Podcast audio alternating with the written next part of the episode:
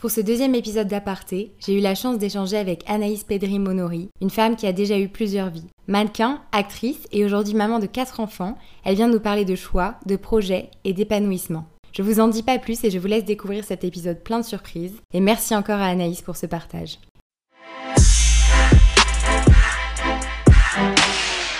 Est-ce que tu veux bien euh, te présenter, donc euh, nous donner euh, ton nom, ton prénom, d'où tu viens, où tu vis aujourd'hui et ce que tu fais dans la vie actuellement?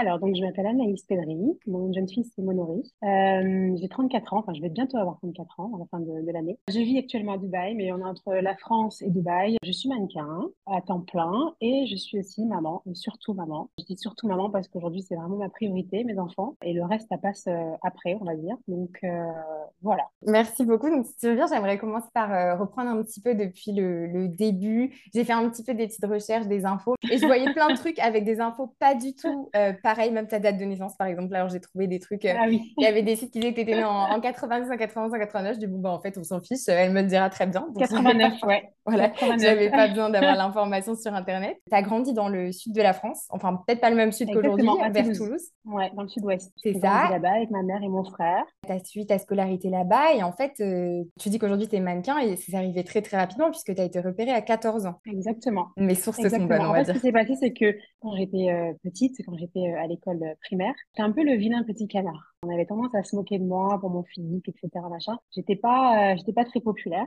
Et euh, ensuite au collège, ça a un peu évolué et euh, j'avais quand même du mal à m'accepter. En fait, en tant que, que métisse déjà. Pourquoi? Parce que quand on grandit en fait auprès d'une maman qui a la peau blanche, qui a les cheveux ondulés, etc.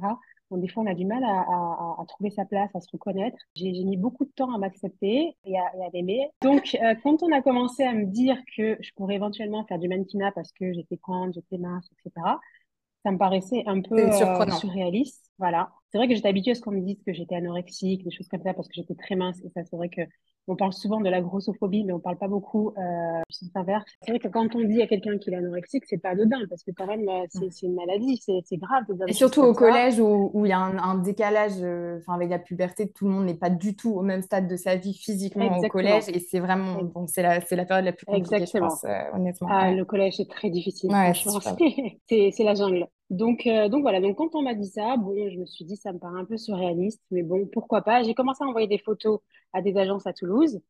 Et euh, on m'a répondu plutôt euh, positivement, mais pas plus que ça. Ensuite, j'ai commencé à faire euh, les concours Elite Model Look, qui allaient dans toutes les villes de France chercher de nouveaux visages, etc. J'avais fait ce, ce concours-là et en fait, j'avais pas gagné parce qu'on m'avait dit que j'étais un peu trop petite. Donc du coup, ça m'avait un peu découragée. Et finalement, une fois à Toulouse, j'étais dans un bus et il y a une bouqueuse d'une des agences de Toulouse qui vient me voir et qui me dit, écoute, moi, j'aimerais bien travailler avec toi. Je pense vraiment que tu, tu pourrais faire quelque chose dans le mannequinat, etc., etc. Et c'est vraiment comme ça que ça a commencé. C'est parce que cette personne-là qui m'a démarché vraiment physiquement. Du coup, je me suis dit, bon, allez, pourquoi pas, on peut toujours essayer. Comme quoi, il faut laisser venir. Des fois, on essaie de, de susciter, mais c'est bien, au moins, tu avais la, la volonté quoi, d'essayer de par toi-même. En plus, c'est pas évident. Tu étais au lycée, du coup. Enfin, 14 ans, c'est fin de collège, comme tu disais. C'était juste un, petit, un petit plus parce que honnêtement, je j'y pensais pas forcément. Comme j'avais pas confiance en moi ni rien. C'est marrant parce que du coup, euh, vraiment, hier soir, au, au, dernier moment, j'ai trouvé une, une, interview donc, de toi, je pense que ça devait être devant ton lycée, de la dépêche qui date de 2007. Alors, 2007-2009. Ah tu te dis que tu es super contente d'avoir été sélectionnée pour des castings, mais que tu ne t'emballes pas car c'est pas non plus si extraordinaire. Donc ça, c'est toi.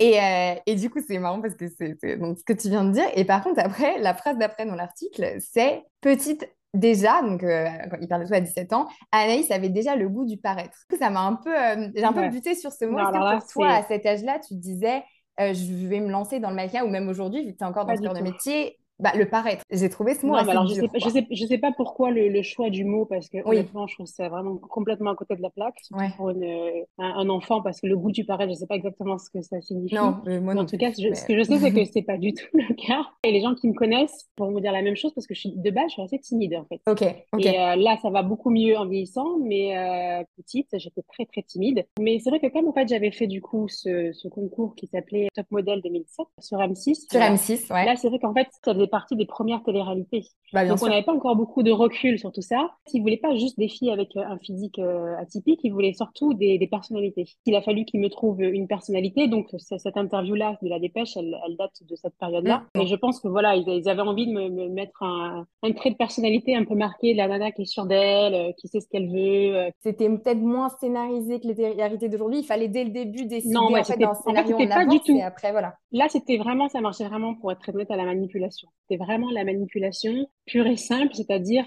ça va être, on est un groupe de filles, euh, telle fille va être avantagée, on va lui donner euh, les meilleures, euh, les, les meilleures tenues, le meilleur Voilà. make-up, etc. Machin, et, et toi, tu passes à la fin et tu te sens pas mise en valeur, donc ça, te, Hmm. ça, te, bah, ça, te, ça te travaille. Forcément, tu montres une facette de ta personnalité que tu n'aurais pas forcément à- tendance à montrer en, en temps normal. Et sa maman, elle avait pas trop, euh, enfin, j'allais dire peur, ça fait très. Elle, elle a réussi à t'accompagner, parce que j'imagine qu'elle elle Si. venait pas de ce milieu-là. Pas donc, du tout. euh, Ben, alors en plus, elle, elle m'a- elle m'avait dit pour le coup, euh, quand j'avais envoyé, parce que je me rappelle, j'étais allée dans son bureau pour imprimer euh, des photos, je ne sais pas. Et elle m'avait dit, mais Anaïs, tu te rends pas compte, toutes les filles qui vont envoyer des photos, euh, je suis pas sûre. que- Elle voulait pas que je sois déçue, en fait. Elle Bah, avait bien peur sûr, bah, c'est de, voilà. Et du coup, oui, c'est vrai qu'elle avait un peu peur, mais en même temps, je pense qu'elle avait confiance en moi, parce Ouais. que voilà, je pense qu'elle m'a bien élevée et qu'elle savait que je savais ce que je faisais et que j'étais pas prête à tout pour réussir. Donc, euh, que tu voulais aller au bout voilà, des choses pour la euh, volonté, mais que c'était une histoire voilà, de tenter, exactement. quoi. Ouais. Exactement. J'avais envie, en fait, j'avais envie de faire quelque chose qui me plaisait dans la vie, ce qui est normal. Je pense que c'est le but de tout le monde finalement. Et tu as quand même réussi, du coup, à, à continuer euh, les cours au lycée en parallèle? J'ai fait une pause. Ouais. Alors, j'ai fait une pause, mais je me suis arrêtée en terminale, en fait. Ok. J'ai pas passé mon bac. Je me suis arrêtée en terminale parce que j'ai pas réussi à retrouver la motivation. Déjà, j'ai jamais été très scolaire, pour être très Ouais. Mais j'ai jamais ré- réussi à trouver la motivation euh, après ça. C'est vrai que quand on commence à, à gagner sa vie, à gagner l'argent, etc., on se dit, en fait, à quoi ça sert de, D'y retourner. Ouais, ouais, études et d'y retourner, etc. En plus, c'est vrai que quand on a fait ce genre de, de, d'émission, bon, euh, les gens, ils l'ont vu, donc euh, ils vous jugent par rapport à ce qu'ils ont vu, etc., etc. Et ça, en fait, le regard des, des autres est un petit peu euh, compliqué. Et encore, ça, c'est pas, ça n'a rien à voir avec l'époque d'aujourd'hui. Il n'y avait pas les réseaux sociaux, il n'y avait pas tout ça. Mais après, c'est vrai que j'étais assez déçue de l'image qui m'avait euh, qui m'avait un peu collé. C'est pour ça que la, la télé, honnêtement, après, voilà, moi, j'ai eu cette expérience-là et mon but, c'était pas de faire de la télé, mon but, c'était vraiment de réussir dans le, dans le mannequinat. Ok. Mais du coup, tu as quand même réussi à, à rester dans le mannequin après la télé, on va Oui. dire. Ce qui s'est passé, c'est que après ça, après cette, cette édition, je suis restée à Paris, je faisais des allers-retours entre Paris et Toulouse et euh, j'ai signé dans, dans plusieurs agences. Mais là, tu avais Euh, 18 ans, ai du coup. Tu étais, majeure après, presque. Non, pas encore. Pas encore. Pas encore, ouais. Au début, j'avais, j'avais genre 17, 17 ans. Ok. Ouais, ouais, ça, C'était hyper débrouillard, du coup. Et je pense que c'est, ça faisait partie de ma personnalité. Bien sûr. Moi, j'adorais ça. J'adore, j'adorais bouger, j'adorais rencontrer plein de monde. Donc, ça m'allait très bien. Et, euh, et en fait, ce qui s'est passé, c'est que voilà, j'ai- je me suis débrouillée toute seule pour, euh, pour signer dans, dans une agence. Et j'ai commencé comme ça. Après, euh, au dé- le début était très compliqué. Et de toute façon, c'est toujours très compliqué. C'est-à-dire que les gens ont une certaine image euh, du mannequin, mais en fait, c'est un métier euh, ingrat. Voilà. Mm. Les gens ont l'impression que parce que, en fait, ce qu'il faut comprendre, c'est qu'il y a plusieurs, euh, comment dire, il y a plusieurs carrières. Les gens ont l'impression que être mannequin, c'est juste être visible sur Instagram, alors que pas du tout. Il y a plein de filles qui n'ont pas envie d'être connues. S'il y a, il y a plein de mannequins, je vous les montre en vrai, vous pouvez même pas vous douter qu'elles sont mannequins parce Ouais. qu'elles sont super discrètes, elles sont pas du tout apprêtées, elles cherchent pas du tout la lumière en fait. Instagram a un peu changé beaucoup ça aussi dans le fait que maintenant, je me dis qu'effectivement, en Oui. étant mannequin, la transition n'a pas dû être facile, des réseaux sociaux, etc. Enfin, ça a dû être un gros, comme pour beaucoup de milieux, mais c'est un grand changement quand même. Ah non, mais aujourd'hui, Instagram a complètement euh, redistribué les cartes. Non, c'est sûr. Mais du coup, tu n'avais pas ça quand tu es montée à Paris? Bah non, nous, il n'y avait pas les réseaux sociaux, je crois qu'il y avait MySpace. Ouais. Et du coup, tu es arrivée à Paris, donc, euh, donc, donc là, tu as, commencé, donc euh, cette agence pour laquelle tu as signé, c'est elle qui t'a aidé à, à- à avoir les contrats, à travailler avec des marques? En fait, ça met beaucoup de temps parce que c'est pas juste une agence, il faut trouver le booker qui croit, euh, qui Ok. croit en, en toi et qui a envie de se bouger pour toi. Ok. Donc ça, c'est vrai que c'est pas évident. Donc avant de trouver cette personne-là, il faut faire pas mal d'agences. Ou alors on a la chance de, to- de tomber directement sur la bonne Sur personne. quelqu'un. J'ai pas eu cette chance-là, donc du coup, euh, je, j'ai fait, j'ai fait plusieurs agences. J'ai commencé par euh, Metropolitan, ensuite j'ai fait euh, Success, ensuite je suis allée chez New, Ma- New Madison, et là maintenant depuis ben, presque, ouais, depuis 14 ans, je crois, euh, je suis chez IMG Model, voilà. La belle fidélité, ça. Ouais, exactement, voilà. Je ne bouge plus. Et du coup, euh, bon, je vais faire un petit saut dans parce que j'avais trop hâte d'en parler. Comment ça se fait que tu t'es retrouvée à jouer dans un film si... euh, ah, le cinéma, en fait? Le cinéma en général, euh, euh, ça faisait du coup ben, 5-6 ans que tu étais dans le mannequinat et... et... Pourquoi tu t'es retrouvée à Cannes en 2013 pour ce film, du coup? Alors, en fait, c'est très simple. Ce qui s'est passé, c'est que j'avais une amie qui, euh, qui sortait avec euh, un, un, monsieur, je ne vais pas dire son nom, mais voilà, qui, travaille euh, à la télé, qui est quelqu'un d'assez connu. Je le suivais sur Facebook et en fait, il disait que Kim Chapiron cherchait euh, des, euh, des, figurants pour son nouveau film. Et moi, j'aime beaucoup le cinéma de Kim Chapiron et je me suis dit, ça peut être trop drôle de voir comment ça se passe en tournage. Donc, je vais envoyer mes photos pour faire de la figuration sur, sur ce film-là. Donc, j'envoie mes photos, etc. Et en fait, c'était une directrice de, de casting qui me répond quelques jours après merci euh, pour l'intérêt, etc. Mais vous correspondez pas du tout. Ça parlait de la haute bourgeoisie, etc. Je sais plus quoi. en tout cas, ils cherchaient pas des, gens typés, ils cherchaient vraiment des gens euh, blancs, etc. Par contre, vous correspondez complètement à, euh, un rôle que j'ai. je cherche, voilà, je cherche une jeune femme de tel âge, de telle origine, pour, euh, pour un long métrage. Et donc, je lui réponds, bah, écoutez, c'est très gentil, mais je suis pas du tout comédienne. Donc, euh, je pense pas être la bonne personne pour ça. Et elle m'a dit, c'est pas grave. Elle m'a dit, si tu si as envie de le faire, apprends le texte et viens. Viens me voir.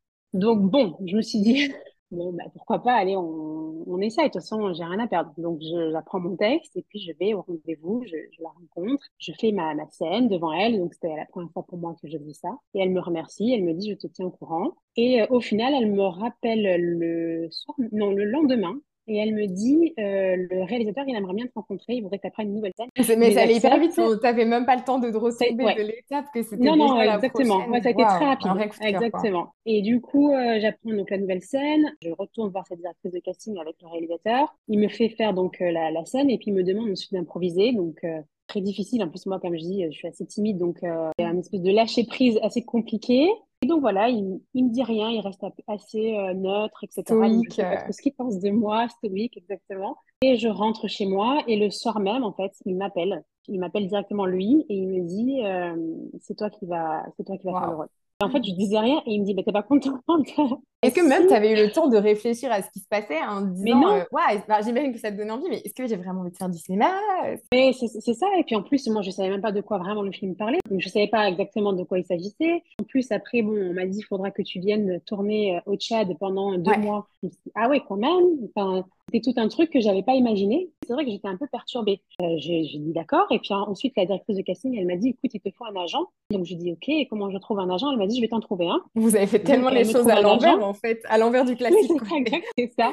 C'est exactement ça. Et, euh, et, du coup, je rencontre euh, un, un, homme qui me dit, voilà, je vais être ton agent.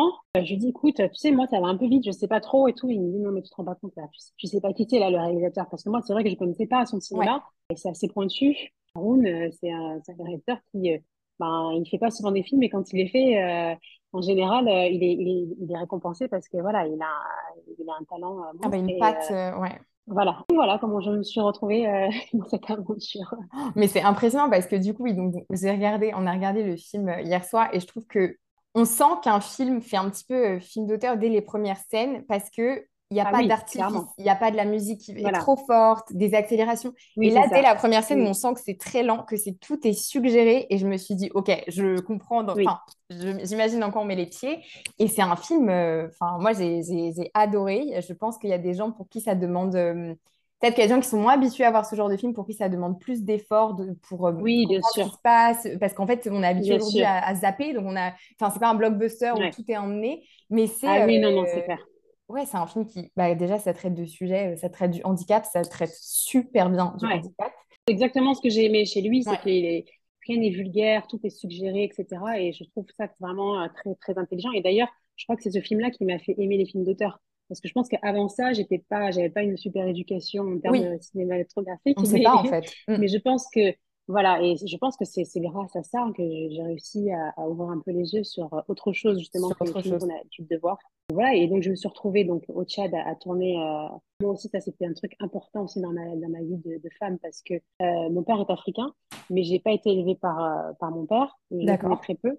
Et euh, le fait d'être de, de, tourner dans un pays frontalier euh, à mes origines, puisque mon père est, euh, est d'origine centrafricaine. Le Tchad est un pays frontalier, donc c'est l'Afrique centrale. D'accord. Du coup, c'est vrai que pour moi, c'était un peu nouveau parce que j'étais jamais allée, en fait, j'étais déjà allée au Kenya, des choses comme ça, mais je n'étais jamais allée, voilà, ça faisait beaucoup de choses d'un coup. Et en même temps, pour moi, en fait, c'était important. En plus de ça, euh, ce qui était bien avec euh, Haroun, c'est que il a pris la moitié du, du, du staff, les acteurs, etc., euh, français, mais le reste, c'était des gens, euh, des locaux. Et donc, ça, ça vous a peut-être mis aussi dans une, une atmosphère plus, plus naturelle. incroyable. Non, vraiment, honnêtement, ça m'a, ça m'a, ça m'a ouvert l'esprit. Ça, ça a été une expérience vraiment importante euh, dans, dans ma vie. Donc, tu avais 23 ans, si je me trompe pas, 23 ou... J'avais moins, j'avais 22. Mais oui, parce que du coup, donc j'ai regardé le film en ayant en tête à peu près l'âge que tu avais. Et, euh, et, je me suis dit, comment on fait pour euh, jouer un rôle de femme qui, moi, comment je l'interprète, en tout cas, c'est une femme qui a l'impression de ne pas pouvoir faire ses propres choix, mais qui n'est pas pour autant résignée, qui a toujours de l'espoir. Comment on joue ce rôle-là quand on a que tu m'entendras quand je vais dire ça 22 ans parce que tu avais déjà fait beaucoup de choses. Mais comment on se met dans les chaussures comme ça de, de, quelqu'un d'autre, surtout quand on a. le cinéma, c'était ta première expérience. Donc, comment tu as, appréhendé ce rôle En fait, euh dès le début, il m'a dit euh, c'est très simple. il m'a dit je veux pas spécialement une actrice. D'accord. Je veux que tu, que tu sois toi. Par exemple, ce qu'il avait bien aimé pendant mon casting, c'est ma façon d'interpréter euh, un, certain passage où il s'imaginait le personnage en train de, crier. Et, alors que moi, je m'étais pas du tout imaginé en train de crier. Je, je, je l'ai fait en douceur. La version ouais, en douceur, mais assez dure. Et c'est vrai qu'il avait trouvé ça pas mal. Donc en fait, ce qu'il aimait bien, c'était aussi le euh, mon naturel en fait. J'avais aucune technique et du coup, bah, c'était juste euh, mes tripes qui parlaient. Et je pense que c'est ce qu'il a aimé. Et du coup, pour le personnage, je pense qu'il m'a laissé assez de, liberté. Aussi. De liberté, c'est ça. Euh, c'est un pari et ça montre un peu le talent aussi du réalisateur. S'il est capable de se dire, Bon, ben, c'est un peu comme quand on lit un livre, j'ai une image d'un personnage, mais euh, bah, vas-y, surprends-moi et, et, et, voilà, t'as carte blanche, ça met en confiance. Et puis, c'est des, longues, des longues discussions. En fait, un film, c'est c'est une, une, vie dans une vie. Hein. On oublie un peu le reste et on est concentré dans quelque chose, on apprend à connaître des gens. Et, euh, et le, le, réel, on a, on a, eu beaucoup, beaucoup de discussions ensemble. C'est ce qui fait qu'en fait, ça emmène là. Et puis, il y a, des, il y a des, des, moments un peu difficiles, notamment à la fin, les dernières, dernières scènes du film, où j'arrivais pas à donner ce qu'il voulait et j'arrivais pas à me, à me, lâcher complètement. Et je me rappelle qu'il a été très, très, très, très dur avec moi et il lui restait pas beaucoup de temps. Et donc, du coup, il m'a poussé à bout. Et là, je me rappelle que c'était la colère, mais euh, ma propre colère et pas celle du personnage. Et voilà. Et après, j'ai compris après qu'il avait fait ça pour avoir quelque chose de moi. Et, euh, c'est tout ça, c'est des choses qu'on apprend après. C'est toute une mise en condition c'est pas toujours instinctivement, c'est ça. Et du coup, comme tu disais, vous êtes une petite famille et après, du coup, vous êtes tous allés à Cannes. J'ai vu une vidéo sur euh, YouTube où, euh, où tu es assise à côté, à côté de, de et je me suis dit, bah, en fait, au début, on se comprenait pas, mais maintenant, c'est, on a tellement créé un lien que ben, c'est, voilà, on est un duo. C'est ça, en fait, c'est au-delà du film, vous avez vraiment euh, créé un vrai lien. Quoi. Bah, c'est vrai que quand mon agent m'a appelé pour me dire, il va falloir que tu trouves une robe. Je dis, c'est-à-dire Il m'a dit, bah là, il faut que tu trouves une robe assez rapidement parce que vous êtes sélectionné en compétition officielle à Cannes.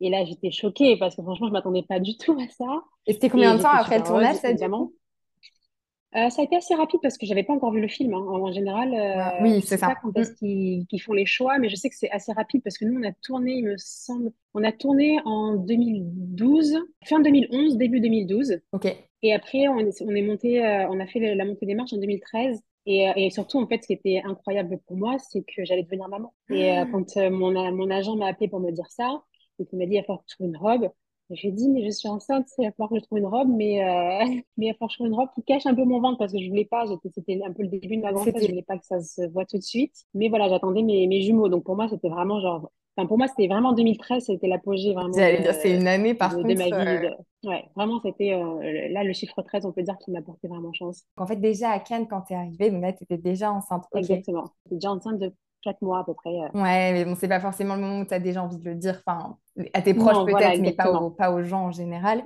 Donc c'est vraiment la, la, la, ouais, la transition. Et, et est-ce que c'était une étape pour toi ou est-ce que c'était plutôt une sorte de continuité vu que tu avais une vie à mille à l'heure? Ben Là, surtout avec le timing que tu viens de me redonner pour le, le film, le tournage, etc. Et d'un coup, tu deviens maman. Qu'est-ce qui, qu'est-ce qui change pour toi au-delà des choses de la vie, j'imagine mais... Bah, un, peu, un peu tout. En fait, ce qu'il y a, c'est que moi, j'ai toujours rêvé d'avoir euh, une vie de famille. Mm. Donc euh, voilà, et mon rêve c'était d'être maman jeune.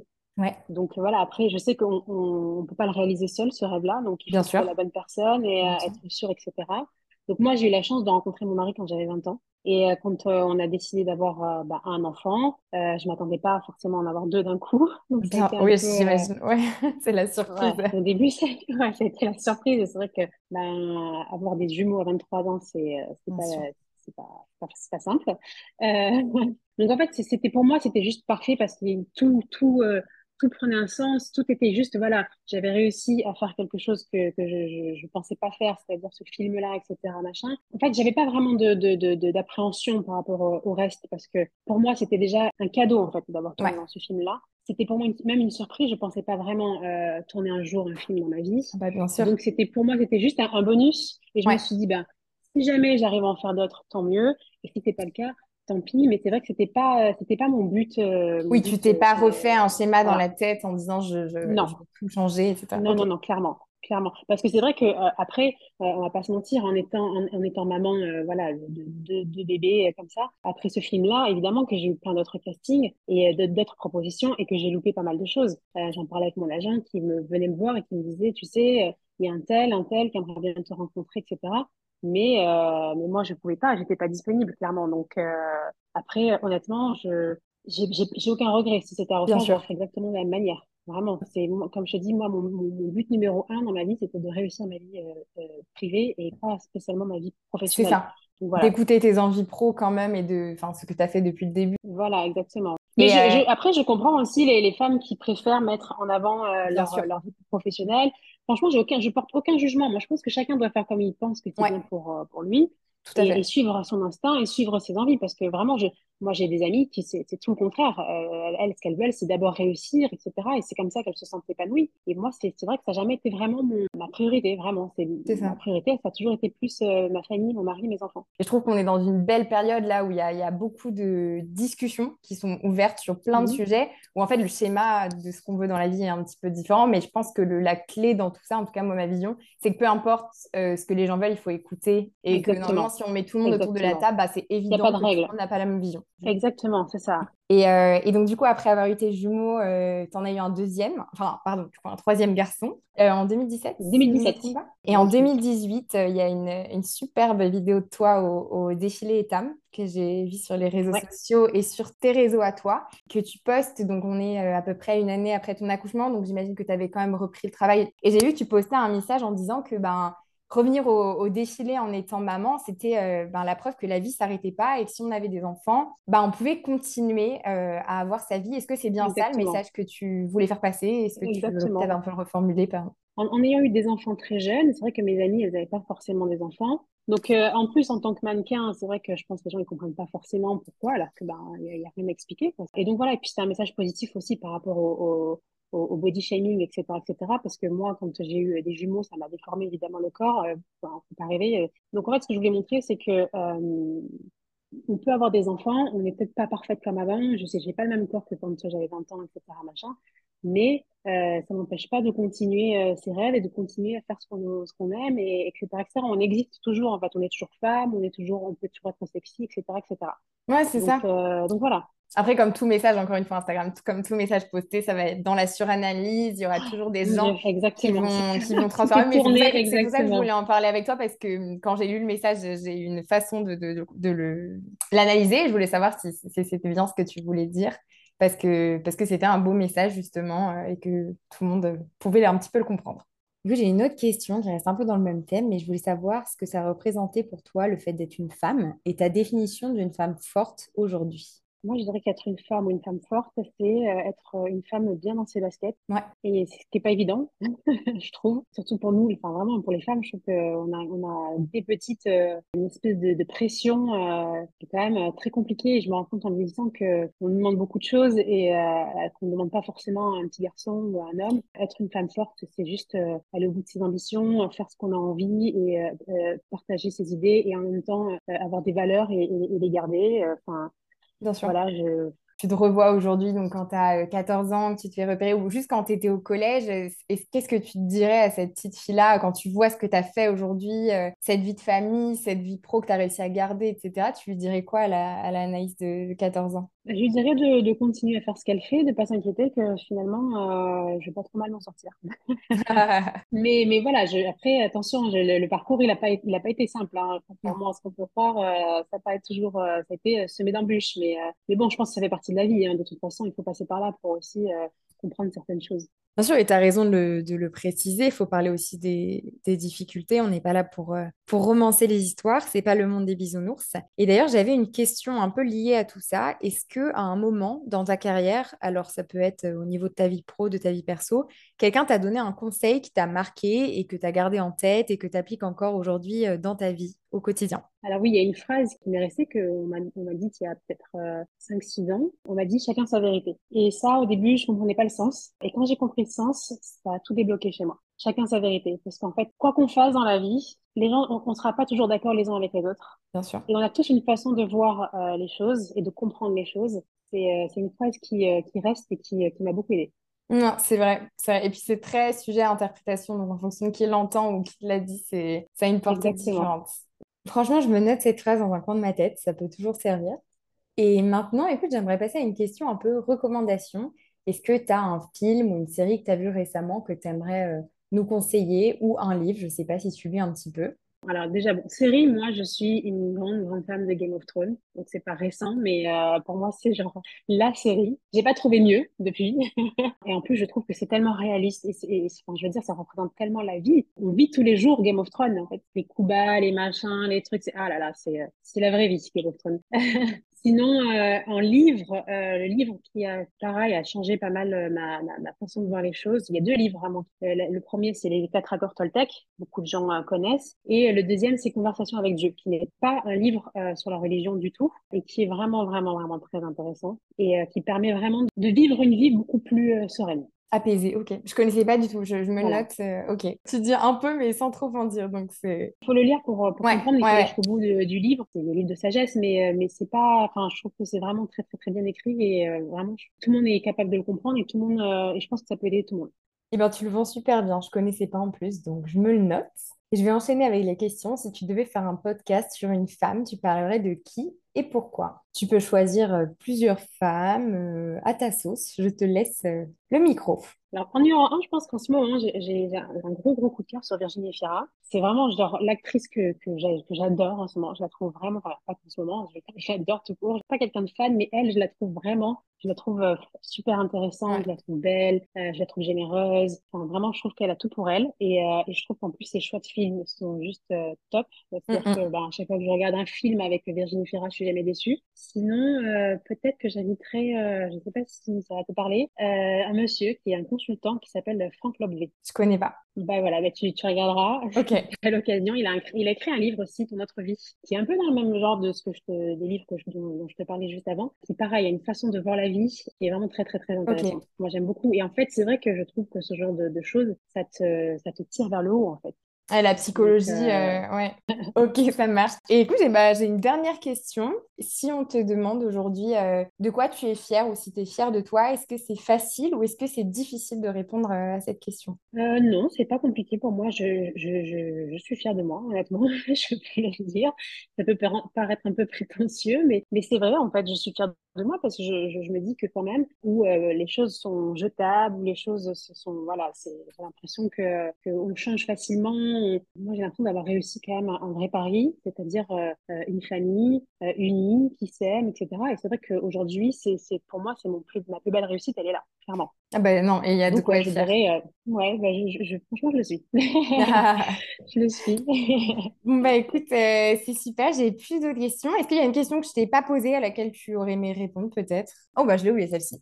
si tu devais dîner donc avec quatre célébrités, on va dire vivantes ou décédées, qui tu veux, tu choisirais qui et pourquoi? Alors, en numéro un, je choisirais Cléopâtre. Simplement parce que je suis passionnée de l'histoire euh, de l'Égypte. Et euh, là, je suis en plus partie du coup en voyage en Égypte avec, avec mes enfants. De ah, génial. Et euh, je trouve c'est, enfin, je trouve ça juste incroyable. Vraiment, c'est berceau de la civilisation. C'est, enfin, voilà. Donc Cléopâtre serait vraiment ma numéro un parce que femme incroyable, femme forte, histoire, histoire de dingue, quoi, clairement. Bien sûr. en numéro 2, je dirais Mandela. Ouais. Parce que bon, voilà, pareil, par rapport à l'histoire, etc. En numéro 3, je dirais Tim Burton, parce que j'adore ses films.